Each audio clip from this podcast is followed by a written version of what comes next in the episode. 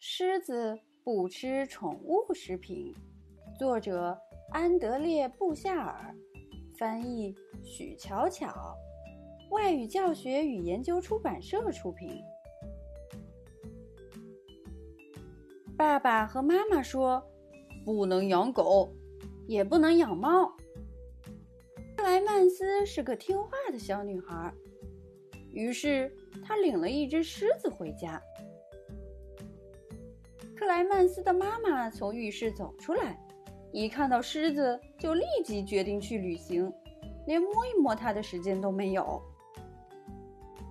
每天，克莱曼斯都带狮子坐车去外面方便一下，但是想教会狮子在路边下水道那儿方便实在是太难了。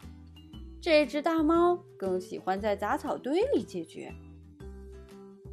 狮子在梧桐树干和红绿灯柱上磨完爪子后，会一边散步一边锻炼身体，不需要花钱买罐头或其他宠物食品。狮子自己会找食物，它还会到肉店去购物。肉店老板是个慷慨又客气的男人，他任由狮子挑选店里的肉，却不要一分钱。肉店老板一样，这个小区的居民对狮子也很客气。当狮子走上公交车时，所有人都站起来给他让座。每天早上，路过的人们都要花时间和狮子玩耍一番。当他们一起玩的时候，人们把烦恼和工作通通忘在了脑后。但是，狮子并没有把所有的时间都用在玩耍上。比如，他会抽时间去欣赏音乐。同时，狮子也很负责，还很遵守礼节，因为他是草原之王。由于礼节的约束，他要去问候暂居地的国王。他尤其不忘去探望克莱曼斯的爸爸。他自从上次踩到狮子的尾巴后，就一直躺在医院里。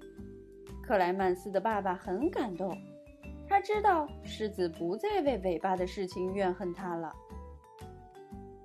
和克莱曼斯的小伙伴们一起玩是世界上最美好的事情，除了玩捉迷藏的游戏，因为每次玩完这个游戏都会少一个小朋友。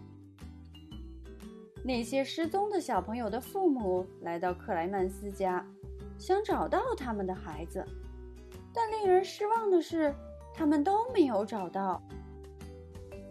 不过，狮子真是个好心理学家，马上就帮他们消除了不安。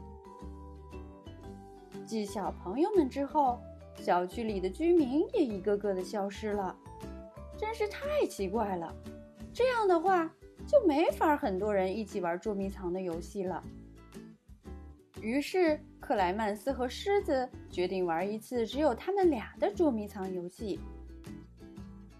找到克莱曼斯之后，狮子把它当成了一个美味的点心。至于克莱曼斯，他在小朋友们的陪伴下结束了他的一天。克莱曼斯终于在狮子的肚子里找到了他们。好，结束了。你喜欢这个故事吗，孩子们？